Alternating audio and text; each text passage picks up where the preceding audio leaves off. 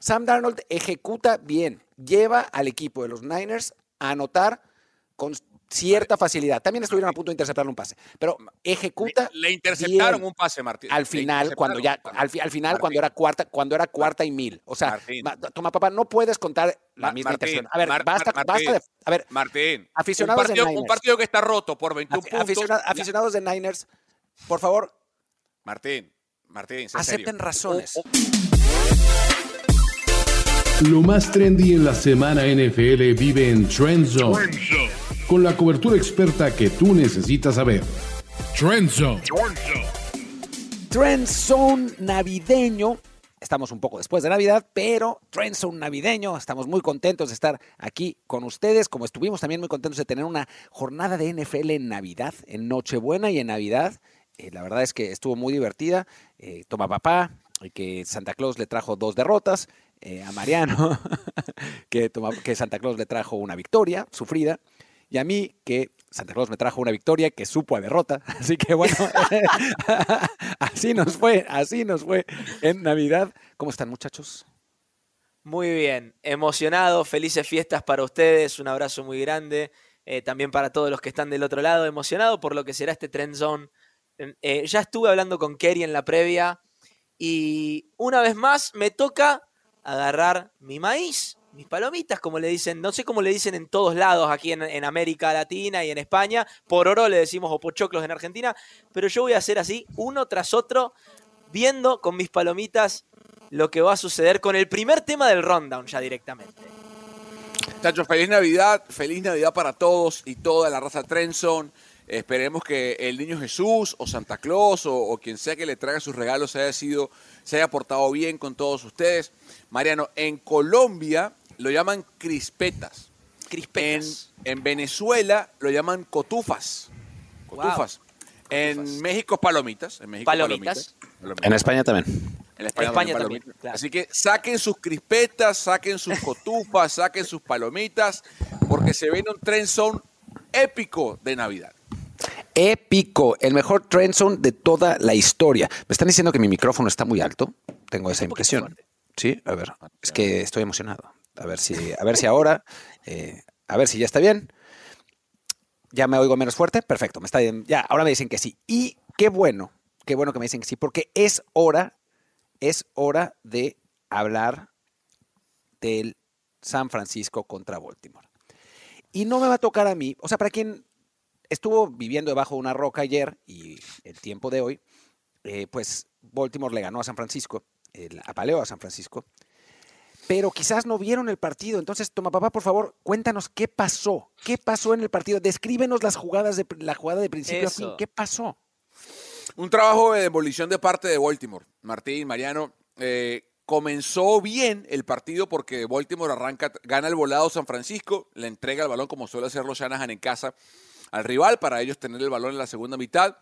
3 y 0, la primera secuencia para, para San Francisco y fue prácticamente lo único que hizo bien el equipo de los Niners en, todo el partido.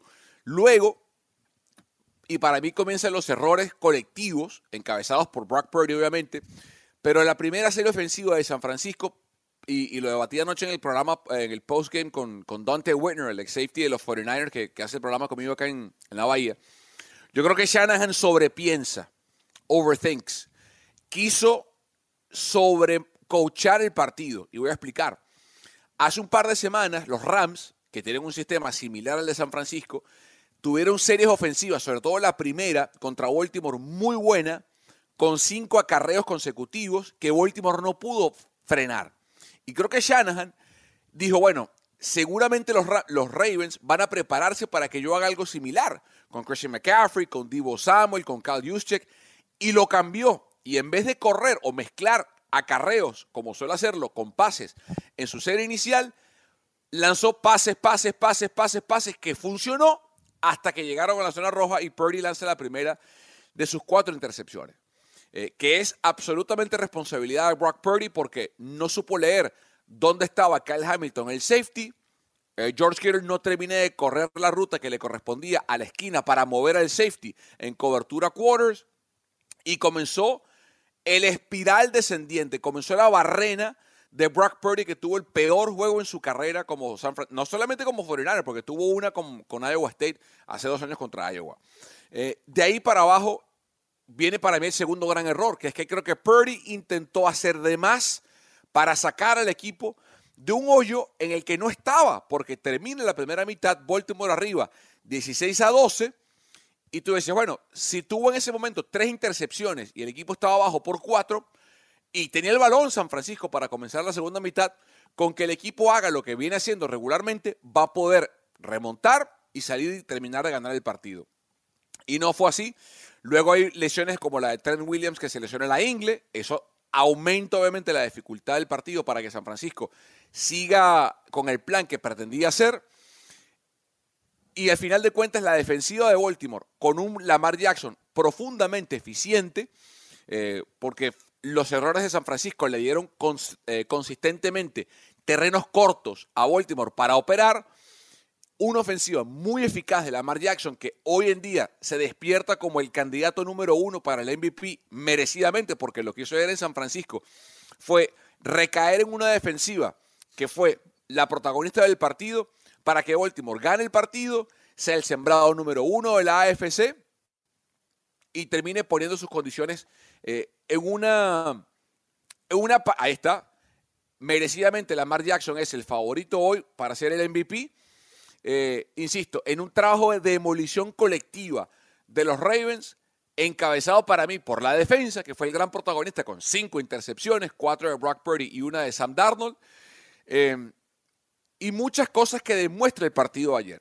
Por ejemplo, Christian McCaffrey tuvo un partido muy bueno y San Francisco pierde por 14. ¿Qué demuestra eso? Que Christian McCaffrey puede tener, muchachos, el mejor partido de su vida. Ayer fue un partido muy bueno de Christian McCaffrey. Pero si Brock Purdy no tiene un buen partido, el equipo pierde por dos touchdowns. No eh, a ver, que se entienda. Que se entienda. Tuvo el peor partido de su vida, Mariano Martín. El peor partido de su vida.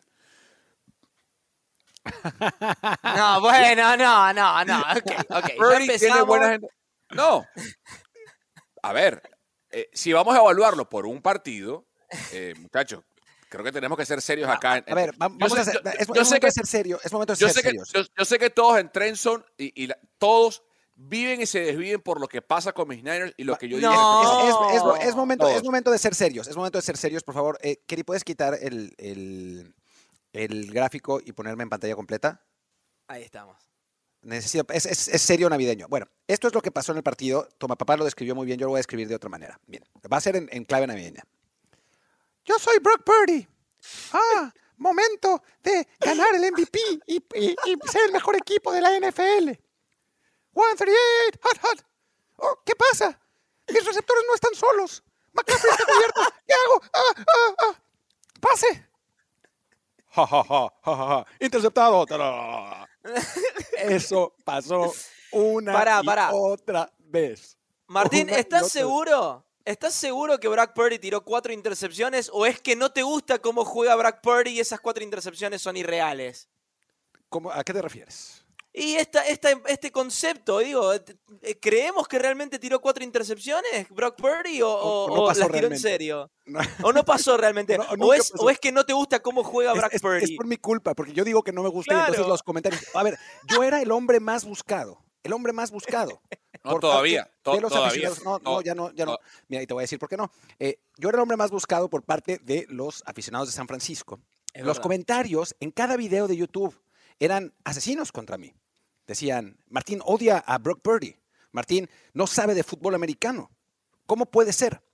Te han Ahora, eh, que sí, sí, me, me- me mataban, me mataban. Ahora, el hombre más buscado por los aficionados de San Francisco es Brock Purdy, porque no apareció en el momento justo. ¿Dónde Ah, miren la re- la Brock recompensa. Purdy? 490 millones, que era el salario que quería por la renovación de contrato, como el de Mahomes. ¿Dónde quedó? ¿Dónde quedó Brock. Purdy? Yo no lo vi. Mariano, ver, no lo vi. pero- voy, pero- voy a decir una... espera, Nuestro espera, candidato MVP. Sí, voy voy a decir solo una cosa más. Ya para, para terminar con esta, esta parte que no, es, que no es tan jocosa. Aquí lo que yo les dije desde hace varias semanas y por lo que me odiaron fue porque A ver si me puedes poner en una pantalla un poco más grande, porque después hacemos este, este video para que me escuchen bien los de la... Ahí va. Lo que les dije desde hace unas cuantas semanas, y por lo que me odiaban los fans de San Francisco, y por lo de que tu papá, me mataba, porque además, ustedes no saben, pero en el grupo de WhatsApp de Trenson, Uh, papá, era bueno, peleas. era, era peleas de verdad. Bueno, lo que yo decía desde hace varias semanas es lo siguiente. Brock Purdy es un muy buen coreback, porque lo es. Brock Purdy no es un coreback élite. No es un coreback que sea capaz de llevar al equipo en sus espaldas. No ha enfrentado a una defensa que sea realmente élite, más que la de Cleveland. Y ya sabemos qué pasó y, y- contra y Cleveland. Dallas no, Martín, Dallas no. Ha demostrado que no en los últimos partidos, Dallas. No, pero ya, pero no. Eh, eh, no, tú- lo ha demostrado- lo ha demostrado Martín, contra- otros Martín, rivales. En fin, no Martín. importa. El no, asunto es el siguiente. No, impo- no, Martín, sí importa. El asunto es el siguiente. Déjame terminar. Yo te, yo te dejé hablar a ti, toma, papá. No, pero no le mientas a la gente, Martín. No, No, le mientas a la gente. no, le estoy mintiendo. Brock Purdy enfrentó a Cleveland y le fue como le fue. Enfrentó ahora a Baltimore y le fue como le fue. Nadie dijo, nadie dijo que Brock Purdy fuera malísimo o que fuera terrible No. o que odia a Brock Purdy. Se dijo que era un muy buen coreback, simplemente era un miembro de reparto en un equipo que tiene muchos y no el jugador más importante y que no merecía ganar el MVP. Ahora, tuve razón, perdón, pero sí. Este Sí. partido No, que tuve razón. No, tuve no. Martín, no, porque, porque, a ver, a ver, Martín, a ver. Jugó mal, el equipo perdió el peor partido de la temporada. Cuando él juega bien, el equipo gana. Cuando juega mal, el equipo pierde. O sea, ¿qué, qué más, ¿qué más demostración de que es el jugador más importante? Que cuando él juega bien, el equipo juega bien. Cuando él juega mal, pierden por 14, Martín. Bueno, Eh, pero hay una diferencia también en el equipo en no, general. Deja, hablar a Mariano, deja hablar a Mariano porque Mariano va a decir algo que, que- que sea juicioso y no unos gritos. A ver, eh, creo, que, creo que el punto está en que para cuando Brock Purdy ya tenía tres intercepciones, el partido seguía 10 a 5. Vamos a poner un ejemplo de un quarterback que tiene solamente dos touchdowns menos y la misma cantidad de intercepciones en esta temporada, que es Jordan Love. Si Jordan Love tira tres intercepciones en la primera mitad, Green Bay va a estar abajo 21 a 0. Y eso ya es un partido perdido. Para cuando tiró su tercera intercepción Purdy, si no me equivoco, el partido todavía estaba al alcance. Eso Sí, es lo que habla de lo que, a lo que se refiere Martín. Sí, al jugar mal tu quarterback, lo más probable es que en la NFL, sin importar qué equipo seas, vas a perder. Pero tu, re- tu, tu roster en general, tu equipo en general, te puede mantener a flote. Repito, tres intercepciones y todavía estar en partido, habla de lo que justamente se refiere Martín. Es un equipo demasiado fuerte donde el quarterback puede jugar mal y todavía estar ahí. Mariano, Mariano, el fin de semana Nick Mullins tiró cuatro intercepciones y los Vikings casi le ganan a los Lions, Mariano. Entonces, no, no cambiamos el discurso, no movamos los goalposts. Porque es una muy buena queremos- defensa. Ah, pero, pero perdón, no movamos los goalposts porque, la- porque queremos pegarle a Brock Purdy. Toma, papá, Insisto. aprende. Mira, como dijo el, el gran, tu gran compatriota, el poeta, el poeta, no puedo cantar porque, porque me, Ah, porque nos no. metemos en problemas de copyright, pero el poeta, Quisiera escucharlo. sí, eh, Franco de Vita, claro que sé perder. ¿Y qué No será la primera vez. Mar- Martín, hoy, ¿y qué hoy, hoy ganarás tú, mañana ganaré yo. Martín, ¿y qué Seré un buen perdedor. El mundo Martín, no y- cambiará, toma papá, no y- y cambiará. que- Alguien sin no- duda ocupará el lugar de Brock Purdy, así como él tomó el lugar de Garópolo. O sea, Martín, Martín. Franco de Vita lo dijo. Martín, Brock Quiero Purdy escuchar lleva- eso, eso cantado en WhatsApp después. No, sí, sí, es que no puedo porque no después nos bajan el video. No. Brock Purdy lleva 11 intercepciones en la temporada. Lleva 11. En las tres derrotas, en tres de las cuatro derrotas de San Francisco, Brock ha tirado 8 intercepciones. Cuando Brock juega mal o ha tenido partidos irregulares, el equipo pierde. Pero así es con todos los corebacks. Así es con todos Por los lo corebacks. No, es tiene, no NFL. tiene, no tiene A- nada de especial Brock Purdy a en ver. ese sentido. Todos los corebacks, si juegan mal, Martín, pues Martín, si, es- Martín, perderá. Martín, si él fuera una pieza de reparto, si él fuese un jugador X, no importaría que él jugara mal porque el equipo lo puede cargar y llevar a la victoria. Cuando Brock juega mal, el equipo ha perdido este año. Eso es indebatible. Pero es que no eso es acepta normal, debate. normal con todos los No. corebacks. O sea, A ver. se, se, se lesiona Aaron Rodgers con los Jets y el equipo es un desastre. O sea, es lo normal, es lo absolutamente normal. Cuando tú tienes un mal coreback, cuando tienes, tienes un mal coreback un, un coreback que juega mal, Vas por la simple naturaleza de la posición, por la sí. naturaleza de la posición, vas a jugar mal. A ver, para, para no seguir con, el, con este debate que no, que no vamos a llegar a ningún lado, vamos, a- vamos con los temas que teníamos. Y uno es de la raza Trenson. Vamos a hablar un poquito de los, de los Ravens. Ahora volvemos con los Niners. Pero dice la raza Trenson. Dominic do- 290189. Lamar está sacando oro de las piedras con su equipo con bajas considerables y el equipo y un equipo que va en una montaña rusa y bueno, según Dominic merece el MVP. Y con base en esta pregunta, hay que preguntarse también si le hemos faltado el respeto a Ravens al no considerarlos como el máximo favorito al Super Bowl. Es una buena pregunta. Yo creo que primero que nada Lamar se perfila como el candidato máximo al MVP, pero no hay que quitarle mérito a Christian McCaffrey en este momento porque también es un, un gran merecedor de ese premio. Ya hablaremos lamentablemente de eso. Es, el un- siguiente tema. Claro, es el siguiente tema. Lamentablemente es un premio de quarterbacks. Pero bueno, eh, volviendo a la situación, yo creo que durante mucho tiempo se le faltó al respeto, pero no necesariamente por falta de análisis nuestro o porque estábamos diciendo cosas que no eran, sino porque no nos habían mostrado que podían ganar de manera sostenida a estos Ravens sin ganar, entre comillas, feo, que era lo que se habían costu- acostumbrado.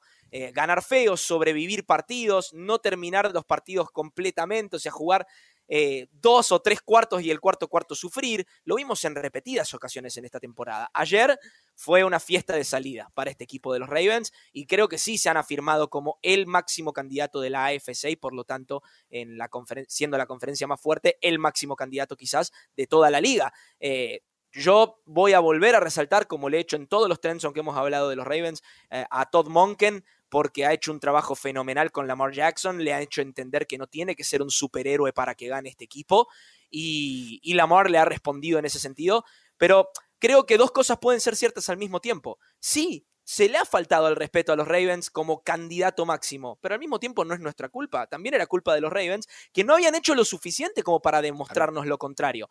Anoche nos demostraron lo contrario. Sí, de acuerdo, de acuerdo. O sea, una cosa que los aficionados que ven Trenson tienen que acostumbrarse es que el en, en general el aficionado del deporte, el análisis es del día. Claro. O sea, no, no podemos analizar lo que va a pasar. A ver, uno puede proyectar, ¿sí? Pero es una proyección, no es un análisis. Uno analiza lo que pasa. Y hasta el lunes por la noche en San Francisco, el mejor equipo de la liga había sido San Francisco. Y eso no aceptaba discusión alguna. Y el mejor equipo en la AFC era Baltimore. O sea, aquí. Eso se dijo, pasa el partido del lunes, el debate, el análisis cambia. Porque pasó algo, o sea, hay nuevas herramientas para el análisis. Claro. Eh, es así de sencillo. Por ejemplo, hace tres semanas, Josh Allen no estaba en el, o cuatro semanas, Josh Allen no estaba en el debate de, de más valioso. Porque, lo, porque los Bills no habían jugado como tal, o Josh Allen no había jugado como tal. Sube, cambia la producción de Josh Allen y su actividad sube. Eso, o sea, eso no es nada nuevo. Lo que tiene que acostumbrarse el aficionado es que, ah, pero hace tres semanas dijiste, pues sí, hace tres semanas pasó otra cosa. Y mañana, o si la semana que viene los Ravens pierden con Pittsburgh, diremos otra cosa. Y así, y así va esto, ¿no? Pero lo que sí habíamos dicho hace tiempo es que Christian McCaffrey, si la liga no fuera una liga tan centrada en los corebacks, Christian McCaffrey tendría que estar en la conversación del MVP. Porque 100%. tendría que estar en la, en la conversión del MVP. Su temporada es, si no histórica, porque bueno, hay, ha habido mejores temporadas de corredores, ha sido buenísima. Buenísima Increíble. como corredor. Y en, una- y en un año en el que seamos absolutamente francos y claros, más allá de filias y fobias, no ha habido un coreback que destaque así brutalmente. O sea, no ha sido como los años de Aaron Rodgers o de Tom Brady en algún momento, o del propio Patrick Mahomes, ¿no? O sea, no ha- o sea, tenemos un cambio de MVP cada semana. O sea, eso es, Sí. eh, dejémoslo claro. ¿no? Eh, estamos también siendo injustos con Christian McCaffrey y quizás sea él quien a final de cuentas, y Tyreek Hill también en parte del comentario, ¿no? Quien merezca el MVP. A ver, eh, voy, al- punto anterior.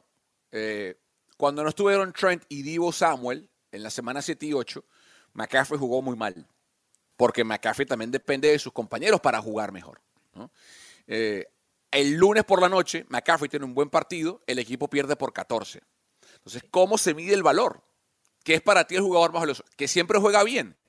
Porque que es el, el problema, es, o no problema, es una de las condiciones, Mariano, de este premio, que no tiene una definición exacta. O sea, Claro. hay gente que se va por las estadísticas y se rige únicamente. Así, así es la gente que vota, los 50 periodistas de, de Associated Press que votan por el MVP. Cada uno o cada una tiene un concepto distinto de lo que significa ser el más valioso. Les pongo un ejemplo. Ayer una persona que yo sé que vota dijo, hoy, o sea, eh, eh, hablamos fuera de cámara y me decía, hoy, más que Lamar Jackson demostrar que es el MVP de la liga, Baltimore demuestra que tiene una defensa que lo ayuda, entre otras cosas, a ser MVP de la liga. O sea, no está diciendo que no lo sea. Simplemente está, no, escuchen lo que te digo. No dijo que no sea el más valioso.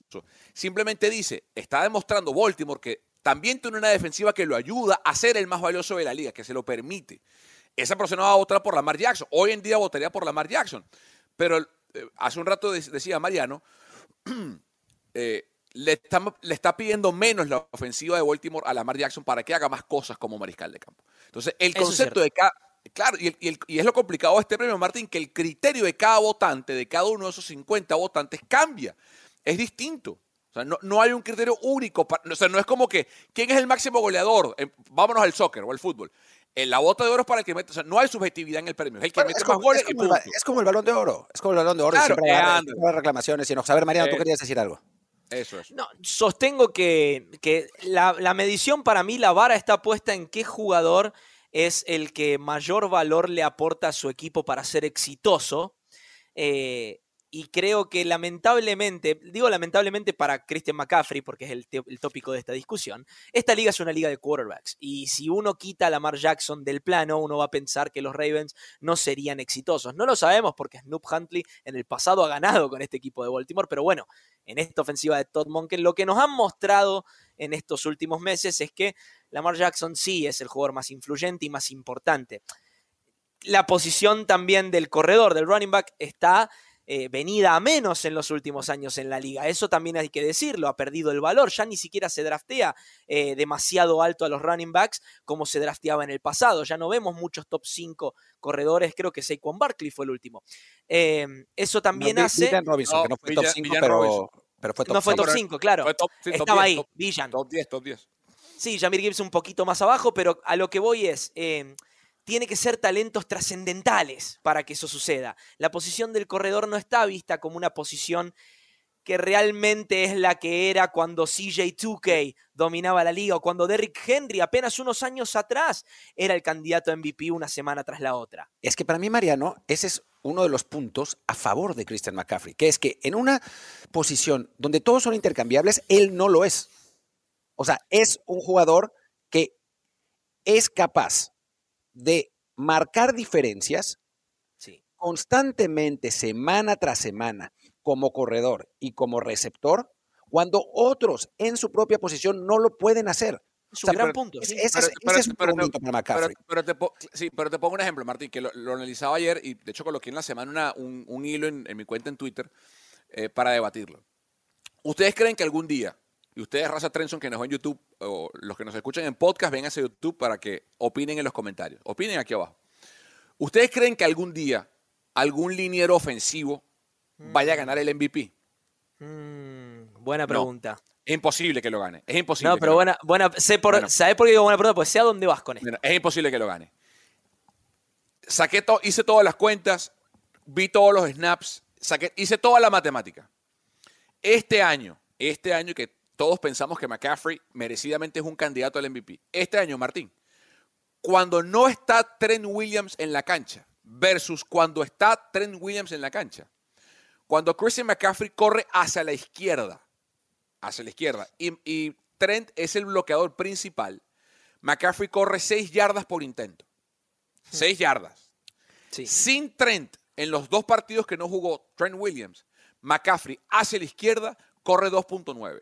Sí, pero, pasó, lo mismo, con, pasó lo mismo con Brock Purdy. O sea, Brock Purdy fue un desastre cuando no estuvo Trent Williams. Pero, a ver, pero estamos hablando de Es abismal la diferencia. No, bueno, ya sé, pero es que estás diciendo, o sea, estás diciendo que los corredores no son tan buenos porque dependen de la línea. Bueno, pues el, los corebacks también.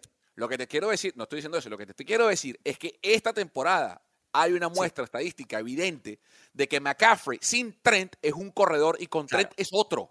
Bueno, obvio sí, pero perdón, perdón. En ese sentido, él existió como corredor antes de llegar a San Francisco y sin Trent Williams en 2019 corrió para 1900 yardas. Es que sí, estamos de acuerdo. Pero lo que quiero decirte es que no, o sea, McCaffrey también depende de otra gente alrededor, que es el obvio, corredor de la liga.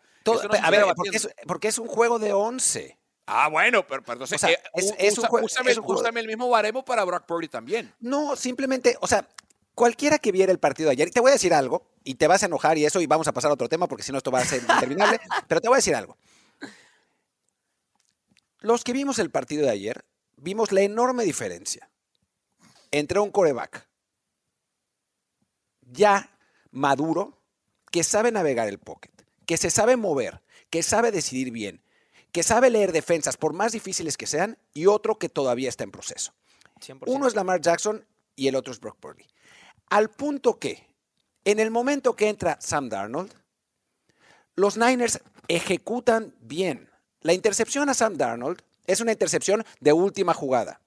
Sam Darnold ejecuta bien, lleva al equipo de los Niners a anotar con cierta facilidad. También estuvieron a punto de interceptarle un pase, pero ejecuta Le interceptaron bien un pase, Martín. al Le final cuando ya interceptaron un al, final Martín, cuando era cuarta cuando era cuarta y mil o sea ma- toma papá no puedes contar la Ma- misma intercepción a ver Mar- basta basta de, a ver Martín, Aficionados un de partido, un Niners. partido que está roto por 21 afi- puntos. aficiona- aficionados de Niners por favor Martín, Martín, sé Acepten serio. razones. Un- un- Martín, sé serio. Un partido, que está, un partido que está por 21 puntos, ¿qué va a jugar la defensiva de los Ravens? ¿Va a jugar igual que cuando está el partido por No, 5 o por bueno 3? pero, pero aún así pero aún así seguían o sea todavía seguía por todos esos puntos y Brock Purdy no podía mover el balón Claro. o sea, Brock Purdy seguía ahí y le seguía, seguía mandando screens. O sea, seguía haciendo, seguía Mar- haciendo lo mismo. Mar- y, y tú- te, te voy a dar un punto que tienes la razón. Todavía Brock Purdy está aprendiendo, porque se nos olvida que tiene 23 años. Y lo Segundo evalúan, año. o- segundo año, y lo evalúan a veces como si fuera un tipo que tiene, o porque juega como un tipo que tiene 7 años en la liga. Y no es así. Y tiene 23. Ojo, que la marca con 22 fue MVP y después tuvo regresiones y ahora ha jugado otra vez a nivel MVP. Porque después que ganó el el MVP a los 22 en el 2019, re- tuvo una regresión y ahora ha estado jugando mejor. A mí lo que me tranquiliza, primero, yo no puedo evaluar, o nadie debería evaluar a Purdy por, No, un par- sí, por el sí. peor partido de su Toma- vida. toma, papá, o por sí el se, le debe, sí se le debe evaluar y te voy a decir por qué. A ver, Porque tú, tú decías que tenía que ser el MVP. Y para ser el MVP, No, tiene no, que competir- solamente- tiene- no solamente- competir- no solamente yo, competir Martín. contra- no importa. No solamente pero, yo. gente, o sea, tú, para competir por el MVP, Sí. tiene que competir contra todos. Y se le tiene que evaluar como a todos. Cuando sacamos al fanatismo de ahí y cuando hablamos de cosas reales y concisas, entonces sí, podemos decir, es un coreback de 22 años, yo creo que puede llegar a ser Pero- muy bueno, puede llegar a ser dicho, Martín. una suerte. No, para ¿Cómo ti. que no? No, siempre no, les, no, siempre no. les he dicho, siempre les he dicho que lo que está haciendo con 23 años es histórico, es anormal. Que un tipo drafteado de último con 23 años sea el mariscal de campo. Eso no es normal, Martín. Eso no pasa. Igual, lo que sí A se ver. juzga. A ver, vamos a quitarlo del plano de, de Brock Purdy. Es una situación muy similar a la que está viviendo Dak Prescott. Dak Prescott fue eliminado para mí de la, de la contienda por el MVP contra Miami esta misma semana. Tenía que ganar el partido grande contra Miami y no lo ganó. No se trata solamente de estadísticas o de juego en sí, se trata de los momentos también. Vieron que en el college football se habla del momento Heisman. El momento de. eh, cada jugador tiene una jugada que es el momento Heisman. Bueno. Dak Prescott dejó pasar su momento Heisman contra los Dolphins porque era el partido. Yo creo que Brock Purdy dejó pasar su momento MVP contra los Ravens y eso es simplemente una realidad. Entonces, Sí, también hay que analizar el tema del momento en sí, no solamente la estadística y cómo ha jugado. Totalmente, porque, porque Purdy lo hizo. Cuando le gana a Dallas y le gana a Dak Prescott, ese fue un partido para él MVP. Cuando va a Filadelfia y le ganan los Eagles, ese fue un partido MVP para Brock. Y el partido final, para terminar de brochar la candidatura, porque era el, era el principal candidato, era, fue el lunes y lo perdió. Lo desaprovechó, jugó mal. Tuvo el, el peor momento posible para jugar el peor partido de su carrera. Y algunos, lo, y algunos lo dijimos por adelantado y nos mataron.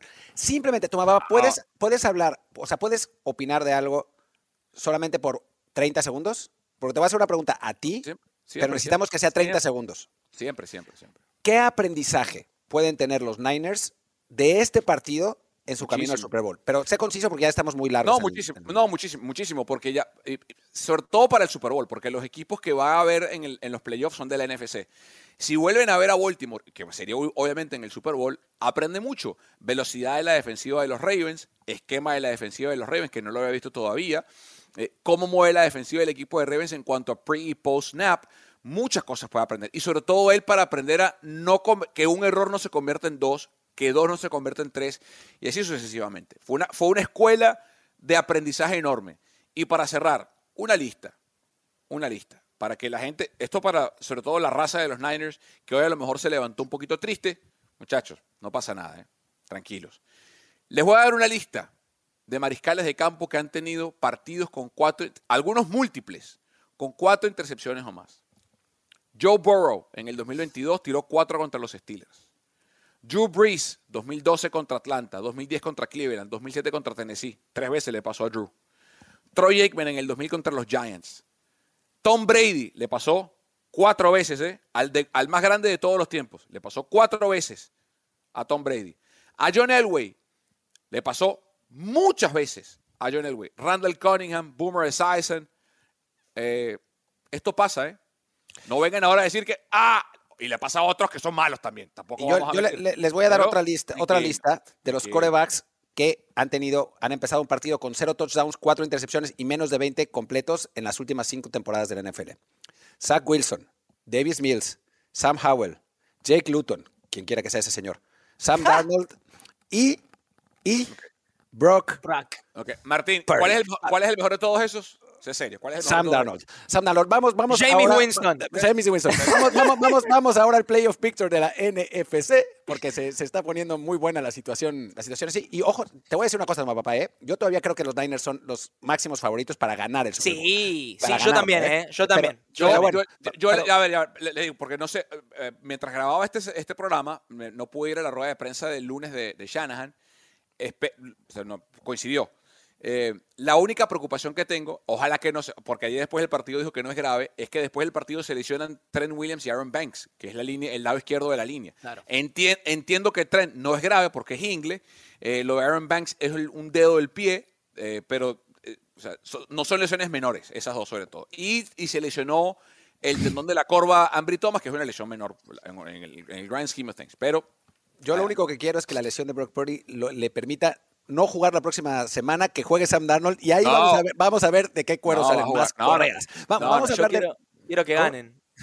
Van a ganar contra, los, contra, los, Commanders. Nosotros le ganamos a los Commanders. Cualquiera le puede ganar a los Commanders. La preocupación de tu papá tendría que ser que si se van, si se van abajo por una posesión en la, en la primera mitad ya es dificultosa ah, la, gestión. Gánenle, lo único que pido es que le ganen a los Rams. ¿Pueden ganarle a los Rams? Eso no Eso solo les pido. Eso no lo veo. A juro, va a tener que pasar porque la, única forma de que San Francisco mantenga el número, el seed número uno dependiendo de sí mismos es que ganen los dos partidos que vienen. Eh, es la única forma de que o sea, controlan todavía su destino. Si le ganan a Washington y le ganan a los Rams, los Niners terminan con el seed 1 eh, porque tienen el, tiebreaker en contra de, los Eagles porque le ganaron el directo y de Detroit porque tienen el mejor récord de conferencia. Entonces, la, única forma de que no pase ese bye week es que pierdan uno de los dos y que tanto Lions como Eagles ganen lo que queda. Detroit este fin de semana juega en Dallas, un partido en el que los Cowboys van a ser favoritos. Los Eagles deberían ganar porque les queda contra Arizona en el desierto y contra los Giants, que son un desastre. Yo no veo tan claro que le ganen a los Rams ni ahora ni en playoffs. Me parece que ese es el equipo a, temer para los Niners. Pero, pero, pero bueno, hablemos de, o sea, creo que todo está bastante claro entre del 1 al 4, pero como, como solemos hacer, ¿qué piensan del 6 al, bueno, del 6 y el 7, pero hay varios equipos que están en la pelea, hasta nos metieron allá los Bears porque, bueno, porque se ve bonito el logo. Miren, eh, creo que está, los equipos que están del 1 al 7 en este momento son, para mí, los mejores equipos de la conferencia, eh, y eso me duele decirlo como fan de los Green Bay Packers. Eh, pero al mismo tiempo no creo que termine de esta manera. Eh, primero porque, como bien marcaba antes Toma Papá, los Niners no pueden descansar a sus titulares y van a tener que salir a matar o morir contra los Rams. Yo creo que eso puede ser un partido que se sienta como un mini Super Bowl esa última semana eh, y eso puede allanarle el camino a alguno de los equipos que está en la búsqueda. El partido de domingo por la noche en la víspera de Año Nuevo entre los Packers y los Niners, es un, eh, perdón, entre los Packers y los Vikings, será un partido de eliminación, el que pierde ese partido queda fuera, eh, y lo único que tendría que hacer el equipo ganador es ganar la última semana y esperar que los Niners hagan lo suyo con los Rams para meterse a playoff. Entonces, es, una posibilidad. Los Packers sí.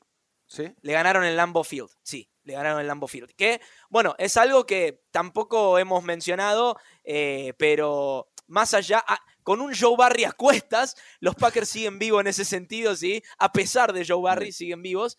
Pero lo cierto es que Seattle por ahí tiene el camino un poquito más allanado, eh, depende bien de sí mismo.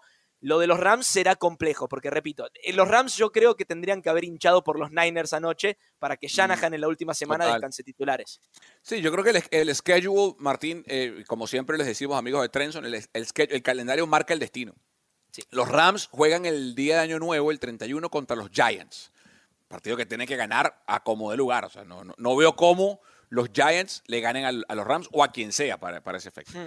Lo que significa que el último partido, que es la primera semana de enero, acá en Santa Clara, los Rams se juegan la vida contra los Niners.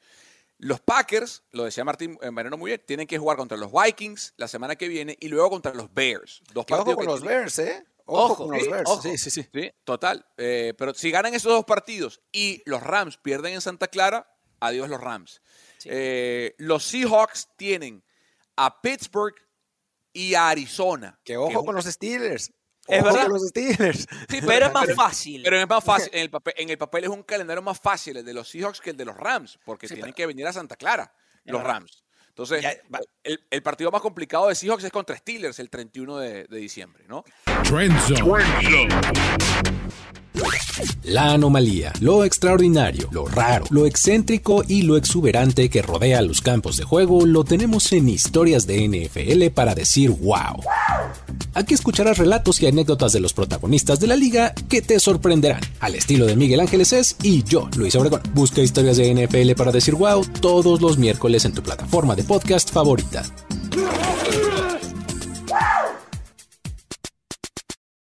Trend Zone. Trend Zone estilo Mahomes. ¡Toma, papá! ¡Ah, Mariano! Ay, yo soy los receptores de él. No hay nada. Y, y la línea de, de Chiefs. Oh, pase usted, señor. Eh, ta- taclea a, a mi coreback. por favor, por favor, derríbelo. Qué cosa con los Chiefs.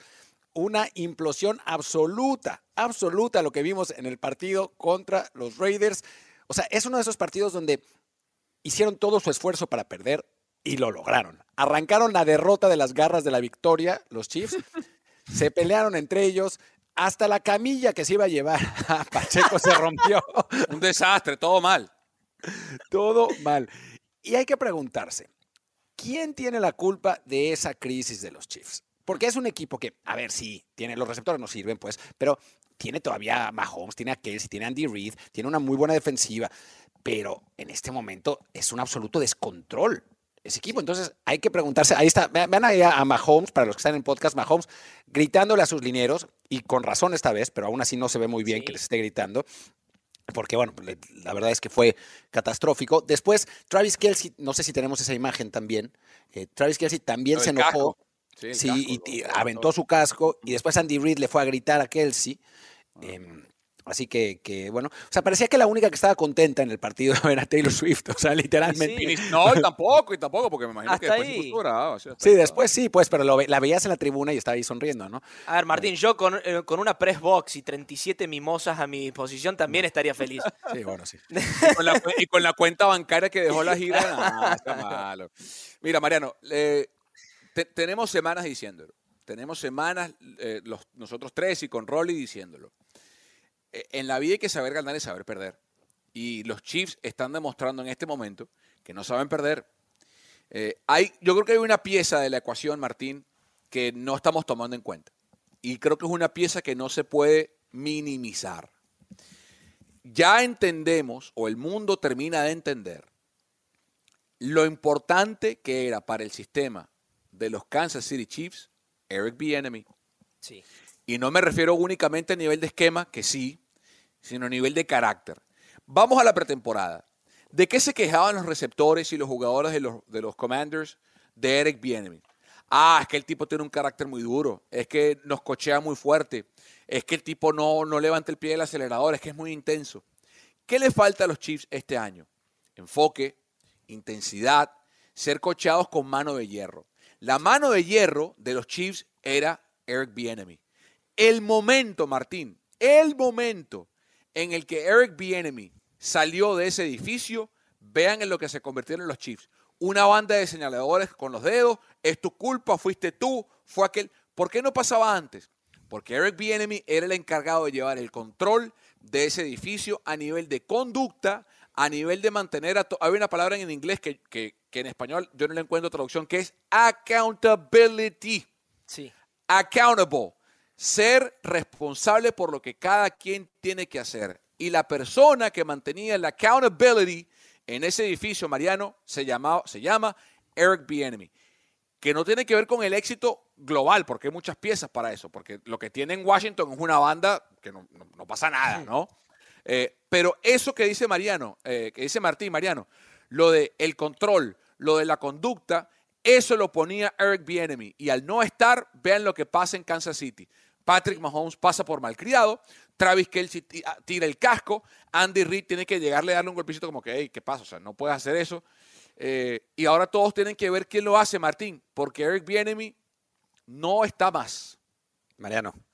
Sí, a ver, eh, partiendo desde la base de que tanto Pat Mahomes como Travis Kelsey, llegando desde sus universidades respectivamente, Texas Tech y Cincinnati, no eran las personas con mejor carácter en el mundo, siempre fueron party boys, siempre fueron tipos que si bien son responsables en lo suyo, tienen temperamentos muy volátiles y eso es simplemente una realidad. Eran red flags, eran banderitas rojas en el perfil de scouting de cada uno de ellos. Cuando tenían un tipo como Eric Bieniemy que los tenía a raya, sin lugar a dudas eran soldaditos de guerra que ejecutaban lo que se les decía. Hoy sin ellos, a la primera de cambio que salen mal las cosas, esos temperamentos se están volviendo a salir. Y es algo que te lleva a la derrota. Y eso es algo que la gente no tiene en cuenta. Sí, Patrick Mahomes merece cada centavo de esos 500 millones de dólares que tiene en su contratazo histórico. Lo que sea que pida lo merece porque es quizás el talento más grande que yo haya visto en la posición. Pero al mismo tiempo, se necesita de cierta personalidad para llevar a cabo tu rol como el quarterback franquicia. Y es en estas situaciones donde obviamente la frustración eh, hace que la sangre corra y, uno esté en caliente y uno esté enojado, pero es ahí donde se necesita serenidad y comprender dónde uno está parado y ser el general que lidera la tropa. No lo está haciendo ni él ni Travis Kelsey, que no solamente son los líderes, sino que son la cara visible de los Kansas City Chiefs. Porque también hay que hablar de lo extrafutbolístico. Patrick Mahomes haciendo comerciales con Andy Reid por todos lados, la cara visible. Travis Kelsey con el podcast quizás más visto en el mundo en este momento, gracias a las Swifties. Otra cara visible. Comparen cómo están en este momento en cuanto a personalidad. Jason Kelsey Travis Kelsey. ¿Quién de los dos es un líder de verdad? A ver, a mí, me, a mí me parece un poco que esto es que lo de los Chiefs es un poco como Rocky 2, ¿no? O sea, en Rocky 1 van, pelean y al final pierden, pero ellos sí ganaron, en fin, pierde Rocky. En Rocky 2, la historia es que Rocky se le sube la fama. Y entonces que empieza a comprar mil cosas random y, y- y vive en una mansión, ya no, no tiene esa misma hambre. Y bueno, pues se enfrenta, no, es Rocky 3, perdón, es Rocky 3. Eh, se enfrenta- Lang. Sí, se- Clover se, Lang. se enfrenta a Clover Lang y Clover Lang lo cloverea, ¿no? Y, y- Sí. y, y- y Rocky tiene que caer de nuevo a lo más bajo y, y volver a subir. Bueno, creo que eso le está pasando a, a los Kansas City Chiefs, ¿no? O sea, ya ganaron el título, ya ganaron dos y ahora pues ya se la creyeron demasiado. Y les voy a preguntar rápidamente, antes de que pasemos a otro tema. O sea, se habla de la, de la maldición de Taylor Swift. Hablemos de la maldición de Taylor Swift, que desde que llegó, pues los Chiefs no están jugando así. Dice tu mamá que no, pero yo sí te voy a decir una cosa que me parece que, que puede ser, que es, no sé si es una maldición, pero es una distracción. me 100% parece, es una también. distracción. O sea, Pero, pero- pero- pero es una distracción que se, que, se, que se magnifica porque están perdiendo, Martín. Sí, porque si estuvieran es ganando, obvio. ah, la, Claro, la pero, suerte. pero- o sea, pero es un poco, es un poco como el huevo y la gallina. O sea, es. Están per- o sea, Travis Kelsey no está jugando bien. O sea, no hace un, hace un mal año para Travis, Travis Kelsey, Malo, la verdad. Sí, no sé si por la edad tiene 35 años, no es lo mismo, pero hace un mal año. ¿Qué tanto es que está distraído en otras cosas, Swift y el podcast y lo que quieran, ¿no? Pero, Bueno, pero- está distraído fíjate, en otras cosas. ¿Y qué tanto es? Bueno, que es que, bueno, a veces la- los atletas suben y bajan, ¿no? pero Yo para estoy mí, de acuerdo que es una distracción. yo- yo- sí, es una distracción, Martín. Pero eh, Kelsey ha tenido otras distracciones antes. O sea, esta Pero es no una ese nivel. Es que el nivel, el nivel de Taylor lo- Swift es, es, es Michael Jackson, es Madonna. Que es que- ya lo sé, que ya, ya lo sé. Pero el podcast estaba antes con su Sí, hermano. eso es verdad. O sea, a ver, eh, yo creo, y, lo- y los comerciales de Reed y Mahomes tiene- no es el primer año ahora, ya es el tercer No. año haciéndolo. O sea, y Kelsey ahora tiene más comerciales que antes, pero los tenía desde antes de Swift. O sea, tiene comerciales de vacunas, tiene comerciales de televisión, tiene comerciales de eso. O sea, eso vino antes de Swift. Yo insisto, Martín, la persona, la persona que ponía a todo el mundo derechito en ese edificio Era fue un corredor de la Universidad de Colorado llamado Eric acuerdo. Salió, salió del edificio, Martín, y es como, viste, cuando somos adolescentes, que papá y mamá se van de la casa un fin de semana y armamos una fiesta en la casa, invitamos a los amigos y se hace un cagadero. ¡Ah, qué pasa! Es igualito. Es lo mismo, un desastre, un desmadre. Se fue papá de la casa y los Chiefs están armando desmadre, están armando fiesta y no hay quien los ponga derecho porque Andy Reid no es ese tipo. No, Andy Reid tiene no, es otra permisivo. personalidad. Andy Reid es otro, es es el policía bueno. ¿Me El estás diciendo que Matt, que Matt Nagy no es ese tipo? Matt Nagy, uno de los mejores coaches de la historia de los Green Bay Packers. Y, y- y Eh, fíjate, una, y fíjate una cosa, y fíjate una cosa, Martín. Lo primero, y, y- y lean los, los reportes de prensa que salen desde Kansas City. Lo primero que van a hacer los Chiefs, así, así, escúchenme lo que les voy a decir. Así volteen la temporada, vayan a playoff y ganen el Super Bowl otra vez. Lo primero que tienen que hacer los Chiefs en la temporada muerta es limpiar el cuarto de coaches, tocarle la puerta a Magic Johnson y los dueños de los Commanders y ofrecerle todo lo que sea a Eric Bieniemy para que regrese a ser el coordinador ofensivo. Y si hay un equipo inteligente en la NFL, el que sea, tiene que agarrar a Eric Bieniemy y ponerlo de entrenador en jefe. Sí. Porque, y ponerle coordinadores que sean policías buenos. Y que él sea el Belichick de Nueva Inglaterra, el policía malo. Yo, Igual creo, yo las creo- dis- yo creo que no, sí. toma papá, yo creo que no, y Mariano vas a estar de acuerdo conmigo. O sea, yo creo que a quien tienen que llevarse es a Nathaniel Hackett. Que se lo lleven ya. O sea, que, es que se vaya Hackett ya a, a Kansas City o a donde No, sea. pero y- que, y no que solo se eso, vaya. y sino que Pero ¿quién va a coachar a. Aaron Rodgers el año que viene en tus Jets? puede solo, no bueno. no, no. Vemos eso. Y también, de paso, que hagan un trade con los Packers, Joe Barry por Españolo. Straight up, uno, uno por Bueno, uno. Y Eh, ya- igualmente, la- las distracciones son grandes. eh. Con, esto, con esto cierro mi opinión, que es lo que me quedaba por decir. Hay una gran diferencia entre hacer un podcast y eso es una distracción, digamos, o hacer comerciales. Y una gran diferencia también está eso con en tu semana libre venirte a Buenos Aires a ver en cancha de River un show Eso de Taylor increíble. Swift. Ah, pero... eh, Increíble, increíble. No se puede, eso no se, eso no puede, no se puede. O sea, Pero es ¿por una qué eso gran no? diferencia. Pero Eso ¿por qué no? Si es su pero- semana libre, en su bye week. ¿Qué- Ya, qué- pero es que es falta de concentración. Es cuando, es cuando los, como dicen los en, en Estados Unidos, los inmates run the asylum. Es cuando, cuando los marineros llevan el barco y no el capitán. Lo pusiste antes como ejemplo, Toma Papá. ¿Vos crees que un, jugador, digamos en el prime de los, de, los, de los Patriots, Gronk podía hacer eso, irse a Argentina? En el medio de una bye Eh, week. y- ¿Se y le iba a permitir y Belichick? y sa- Y saben, no, eh, pero ¿y saben qué me dice esto? ¿Saben qué me dice esto? Esto simplemente agiganta más la leyenda de, de- de Tom Brady. Así de sencillo. Y de Belichick. Y de Porque- Belichick. Belichick. Sí, porque, porque, porque así, o sea, la, la estatura de Taylor Swift es una, ¿verdad? No me refiero a física, sino a su fama. Es Muchachos, alta igual. muchachos, pero que Tom Brady en mitad de su fama se casó con Giselle Bunchen, ¿no? Uf, Sí, sí, no, a ver, no es lo mismo, pero sí. Eh, no, eh, pero es eh, famosa. pero, eh, eh, pa- pa- paremos poco. es paremos famosa, poco, no es nivel de Taylor poco. famosa, No, pero, pero, es pero- famosa. pero- pero ni, pero ni sí. cerca. O sea, es que lo que pasa con Taylor Swift es que te voy a decir una cosa que es en lo que es distinto. O sea, Gi- Giselle Bunchen puede tener un montón de, de fans y lo que quieras y seguidores, pero el fervor de las Swifties Ay, por Sí, Dios. O sea, o de Sí, los Martín, Swifties, perdón. o sea, Martín, no tiene nada pero- que ver pero- con nada. O sea, es, Claro, Martín, es como pero- cuando, pero- cuando Justin Bieber tenía sus Believers, ¿no? O sea, es- Claro. es, una, es, es un fenómeno global que no existe con, con otros artistas Que sí, comúnmente. Que sí, pero a lo que voy, que él sí tiene 35 años, Martín.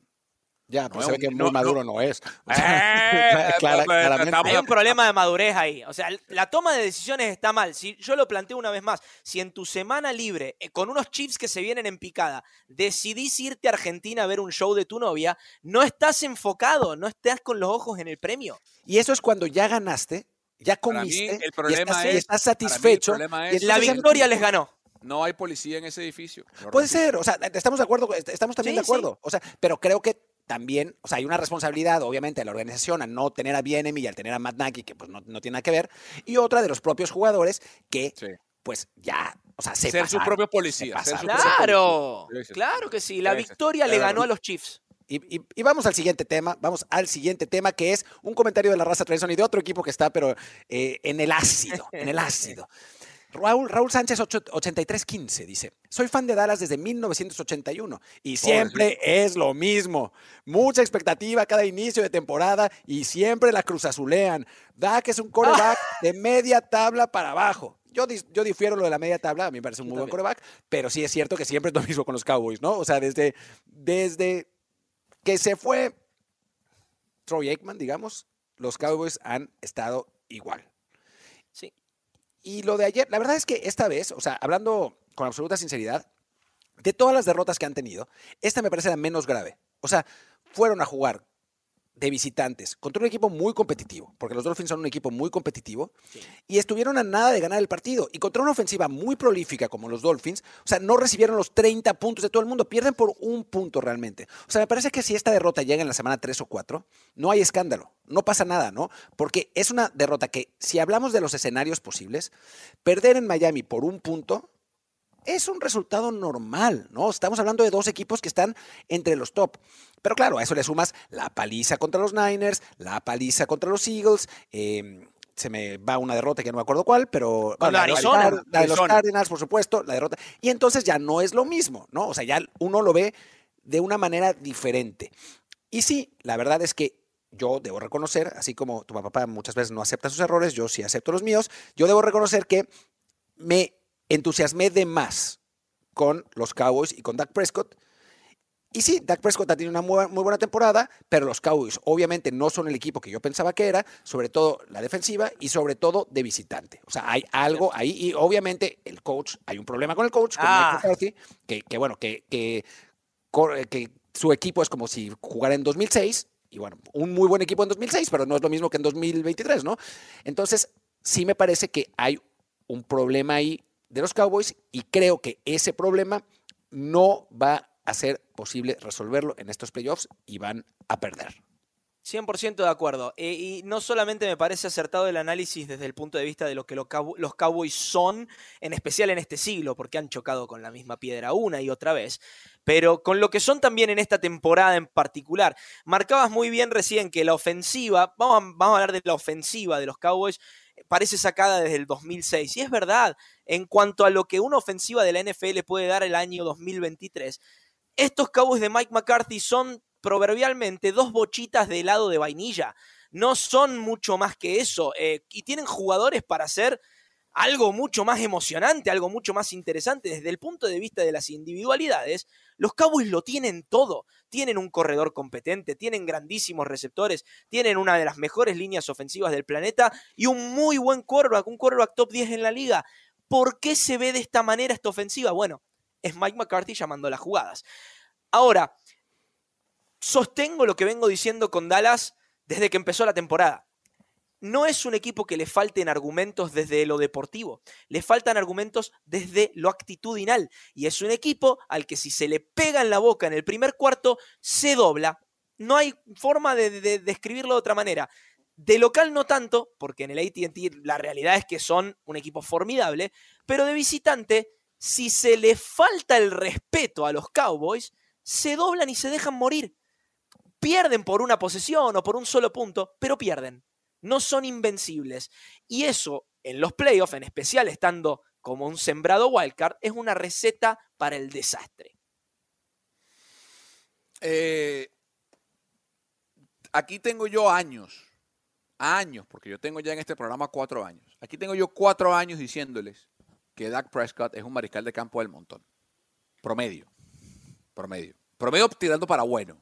O sea, no, no es un, un desastre, no es un mariscal de campo que te cambie la vida. Y tenemos ya casi una década. Como Brock Purdy, más o menos, ¿no? Así. No, ya, quisiera Dak Prescott. Eh, lo han jugado dos veces, ha ganado las dos veces Brock. The end. Eh, ¿Qué es Dak Prescott? Un empleo fue una temporada regular, por cierto. ¿Qué es Dak Prescott? Dak Prescott es una versión ligeramente, bueno, ligeramente no, una versión más móvil de Kirk Cousins. Punto. Se acabó el debate, o sea, no hay más. Dak Prescott es un mariscal de campo que gana partidos en temporada regular, que se alimenta de ganarle equipos por debajo del montón, pero cuando llegan los playoffs no gana el partido bueno. ¿Qué es Kirk Cousins? Un mariscal de campo que gana partidos en temporada regular, que le gana equipos del montón, que cuando llega a playoff no gana el partido pesado. Ese no, ese no, es, el, ese no es lo que se dice que es Kirk Cousins. Primetime Kirk. Es lo mismo que se dice, es, exactamente lo mismo que decimos de Kirk Cousins. Y este año, Dallas ha perdido contra Filadelfia, contra San Francisco, contra Buffalo, contra Miami y hasta contra Arizona. Saquemos si quieren Arizona porque hay jugadores lesionados, lo que quieran. Los cuatro partidos prime time, salvo uno que fue contra Filadelfia en casa, los perdió Dak Prescott y los Cowboys. Cuando van, ha ganado dos partidos de playoff en ocho años de carrera. Dos. Dos, Brock Purdy ha ganado dos en un año y medio de carrera. Entonces, todo, todo eso es cierto que también, digo, hay que decir, la realidad de, de estos Cowboys es que tienen un problema desde Jerry Jones. Sí, Porque sí. cuando, cuando tu head coach es Jason Garrett y después Mike McCarthy, no es fácil ganar. O sea, no es fácil. a Tenían a Kellen Moore, ahora Kellen Moore se fue a los Chargers y fue un- es una catástrofe en los Chargers. O sea, ya vimos también de qué estaba hecho, ¿no?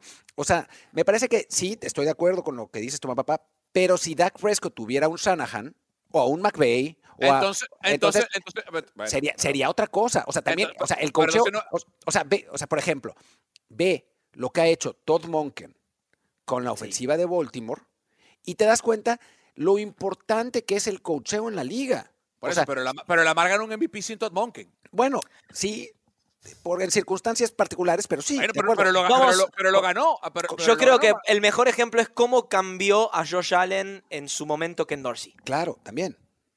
No, o- o- a ver, ejemplo ponemos a Camil. Que era, que era Matt Stafford en Detroit y que era Ahí Matt está. Stafford en los. Rams. Es que el cocheo sí es, sí es importante. Digo, Oh, déjalo de Brock Purdy. No, no- no importa lo de Brock Purdy, eso, es- eso es más o menos broma. No, o sea, hablando en general, en serio, cuando desde tu dueño se toman decisiones así de malas, pues los Dictatoriales resultados, encima. los resu- y dictatoriales, los resultados, al, al punto que en los drafts a veces es él el que, el que elige sin saber, o sea, es La absurdo. demencia. Sí, los resultados pues son lo que son, ¿no? O sea, más allá de Dak Prescott, porque acuérdate, toma papá, que a Tony Romo lo acusaban de lo mismo.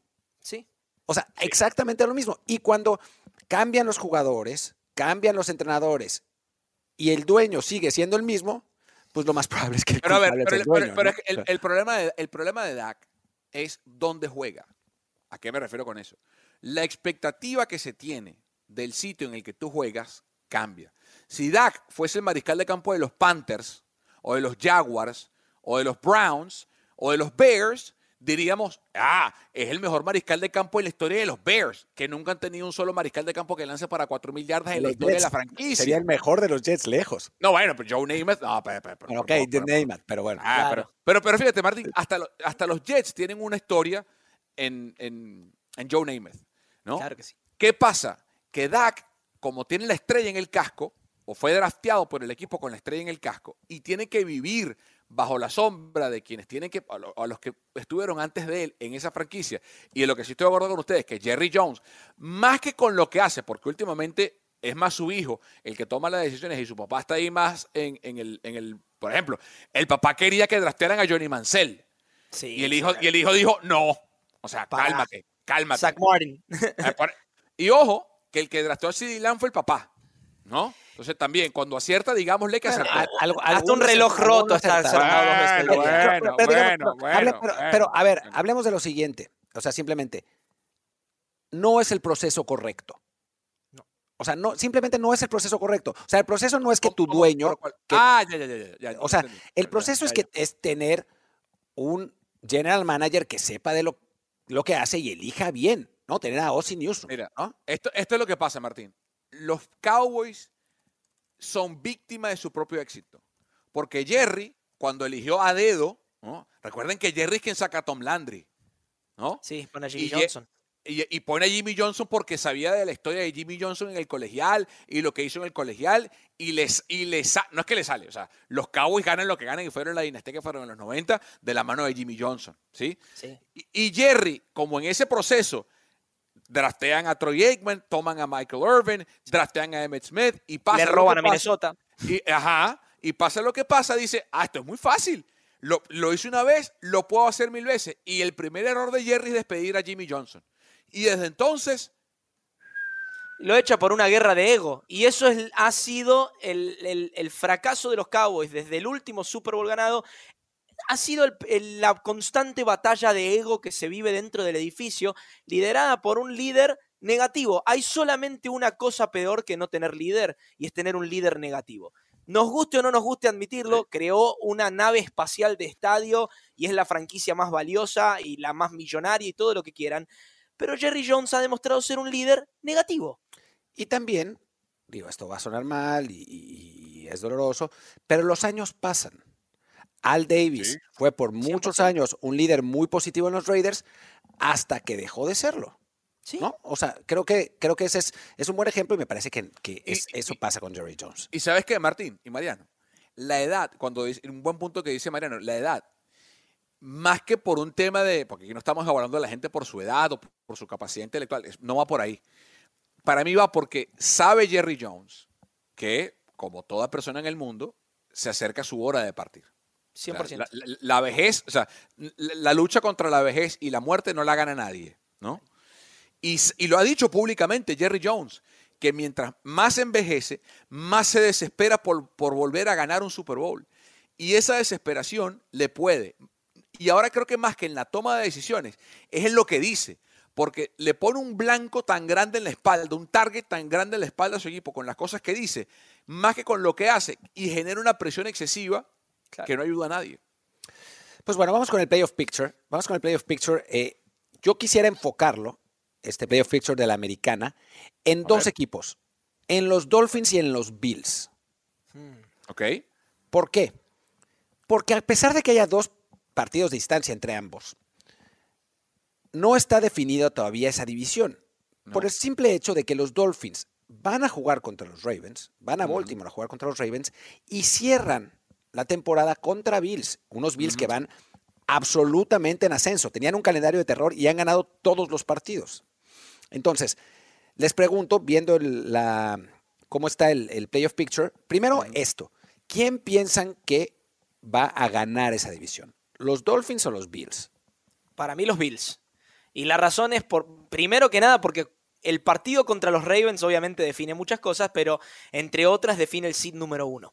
Y cerrar la temporada contra unos Bills que vienen jugado jugando en modo playoff ya hace cuatro o cinco semanas, no será algo cómodo para, para Miami. Sí voy a decir lo siguiente. Obviamente, Buffalo depende de sí mismo, no depende de, de- de nadie más que de Buffalo en el caso de que los Ravens le ganen a los Dolphins. Eh, eh, eso. Eh, en el caso de que los Ravens le ganen a los Dolphins. Depende Búfalo solamente de Búfalo. Quitemos la temporada regular de plano, que yo creo, repito, que el este de la americana lo gana Búfalo. Búfalo es un equipo que yo no quiero cruzarme en playoff bajo ningún tipo de circunstancia. Es un equipo, como dije antes, que viene jugando en este modo playoff de ganar o irse a casa cuatro o cinco semanas atrás. Y eso a la hora de llegar al partido importante en playoff, sea ronda de wildcard, sea ronda divisional o la de campeonato, pesa y pesa mucho. Lo hemos visto una y otra vez en la historia del NFL, los Packers 2010, los Giants 2011, esos equipos que ya vienen jugando con la soga al cuello hace rato y cuando se encuentran con aquellos que venían cómodos, ya con doble dígito en victorias en temporada regular y que se relajaron un poco, se los llevan puestos. Así que mi apuesta en este momento es que los Bills se llevan la división y no solamente eso, sino que son candidatos a ser el gran equipo que nadie quiere enfrentar una vez que lleguen los playoffs. Tu papá. Yo creo que Miami gana el último partido en casa eh, contra los Bills. Y justamente por lo que dice Mariano. Es el desgaste que requiere. No es lo mismo un equipo que viene consistentemente toda la temporada ganando, ganando, ganando, ganando, pierde dos o tres y se recupera, como Baltimore, como San Francisco, como Miami, ¿no? como los Eagles. No es lo mismo el desgaste que genera en un equipo eso al desgaste emocional y físico que genera el tener que estar en una situación de playoff por 7, 8, 9, 10, 12 semanas consecutivas, porque si no ganas te vas. Eh, le pasó, por ejemplo, a San Francisco las últimas dos temporadas, que tuvo que ganar, ganar, ganar, ganar, ganar, y los mismos jugadores te dicen, hay un punto en el que el, el- el estrés constante te, te gana, te, te te fractura, te, te puede, aparte del estrés físico del partido. Y Búfalo viene en ese estrés de ganar, ganar, ganar por muchas semanas. Casi pierden el fin de semana contra los Chargers. Casi pierden. A ver, yo, yo narré ese partido. Fue casi como lo del, del- el de los Chiefs. O sea, casi pierden porque, hijo. O sea, Bueno, pero, eh, pero casi lo pero a lo que voy, pero casi lo contra el rival más fácil, Martín, que han enfrentado desde que ese seguille de partidos que habla Mariano, casi lo pierden. ¿y sabes por qué no lo perdieron? Porque jugaban contra los Chargers. O sea, si alguien no iba a ganar ese bueno, partido, por eso. eran los Chargers. Por eso, estaban regalando el partido. ¡Gánennos, por favor! Por no, no, no, no hubo manera. Pero mi, mi pu- mi punto es que creo que al final, creo que Miami en casa, ese último partido en casa, eh, lo gana Miami. Bien, bueno, ahora vayamos, si nos puedes poner, eh, Kerry, la última, otra vez la- la- el, el gráfico para ver las, las últimas posiciones. A ver, partimos de que Buffalo juega contra los Pats el próximo, el próximo partido, va a calificar. Eh, los Browns van contra los Jets. van a- Adentro. Van a estar adentro también. Adentro. Ahora queda un lugar y hay un montón de aspirantes. Los más serios, obviamente, son los que están 8-7, aunque por momento de forma, bueno, quién sabe, son los Colts, los Texans, los Steelers y los Bengals. ¿Quién creen ustedes que se vayan a meter? Ah, los Colts tienen, es. los Colts tienen Raiders en casa, Raiders que le acaban de ganar a los Chiefs y Antonio Pierce está coachando para ser el próximo entrenador en jefe de los Raiders, Sí. que debería hacerlo. Y cierran en casa contra Texans. O sea, la ventaja de los Colts es que tienen dos partidos en casa ante dos rivales directos. Ahí los ven, Claro. los Raiders y los Texans. Solamente por ese factor de jugar en casa le doy cierto edge a los Colts. Eh, Pittsburgh tiene un calendario, muchachos, Seattle y Baltimore. Seattle y Baltimore, ¿no? Es lo que le queda a... Aunque ojo que los- Baltimore puede llegar a ese partido si le gana a Miami, ya Sí, bueno. habiendo amarrado el, el Seed 1. Sí, eh, y es- pero es en Baltimore ese partido, en, en el MT. Eh, a ver, yo digo que el puesto 7 se van a meter. Déjame ver, el último que me falta, espérate, es el ver el calendario de los Bengals. A ver, los Bengals tienen Chiefs y Browns. No, los Colts. Ah, los Colts. Sí, Los Colts. Sí, sí, sí. Yo veo lo mismo. eh, me duele en el alma porque de corazón yo deseaba que Demico Ryan meta este equipo de los, de los Texans en playoff. Es un equipo que me encanta ver jugar, un equipo que disfruto mucho. y Yo creo que de aquí a dos años va a ser cosa seria, de verdad. Eh, pero sí, pi- opino lo mismo, más por descarte que otra cosa. También me encantaría ver a los Broncos entrando por la ventana de atrás, aunque sea más difícil. Está muy difícil. Y después Mira, de perder con los Pats, Claro. Que los Texans, los Texans tienen Tennessee en casa y, y Texas y, y Colts afuera. Y por eso, y por eso, yo creo que se van a meter los Texans. Ojalá. Siempre, siempre y cuando regrese CJ Stroud. Eh, Sí, exacto. ese, ese- ese es el punto. Porque si punto. lo pensamos también, no, ah, hubo algo que, de lo que no nos fijamos, que es que los Jacksonville Jaguars, que están con el 4, Pueden ganar la tienen el mismo récord que los Texans y los Colts y van en caída libre. O sea Sí. que es muy posible que los Colts se metan como ganadores de la división y que los Texans se metan como wildcard y adiós Jacksonville. Sí, ahora, si Jacksonville pierde contra los Panthers esta semana, no merece No, estar en playoffs. No. ¿Contra quién cierra Jacksonville? Porque ese es el partido. Ya les digo. Eh, no, lo, no lo tengo en- a mano en este momento. Yo recuerdo que juegan ahora contra los Lo- Panthers. Lo, tengo aquí. Contra los Titans. Bueno, contra, Contra los Titans y. Tennessee. Deberían Ah, se- ganar, pero bueno. la división. la A ver, división. sí, pero no sé. O sea, Ah, no después de haberlos visto jugar en los últimos partidos. Si no puedo poner si- las manos en el fuego. Si, si pierden contra los Panthers y no le pueden ganar a Will Levis y un equipo que está en. en- bueno, en- en- ya, ah, pero- pero hace dos eso no semanas- merecen entrar, pues sí. To- Toma, papá, hace dos semanas tú dijiste, los Broncos tienen una gran oportunidad porque van contra los Patriots. Y pasó lo que pasó. Sí, ¿Pasó o sea, lo que pasó? sí, sí, tal cual. Bueno, pues muchísimas gracias a todos por acompañarnos aquí en Trendzone. Recuerden suscribirse, eh, darle like al, al episodio, ponernos cinco estrellas en el podcast y acompañarnos la próxima semana, que es cuando se está poniendo bueno. Gracias, Mariano. Gracias, Toma Papá. Yo soy Martín del Palacio. Nos vemos muy pronto con más y mejor NFL. Chao, chao. Esto fue Trend Zone. Talentos. Martín del Palacio. Carlos Mauricio Ramírez. Rolando Cantú. Y Mariano Sinito. Producción. Kerin Ruiz. Productor asociado. Alejandro Cabrera. Productores ejecutivos. Gerardo Chapa y Luis Obregón. Voz en off y diseño de audio. Antonio Semper. Un podcast de primero y diez para NFL. Trend Zone.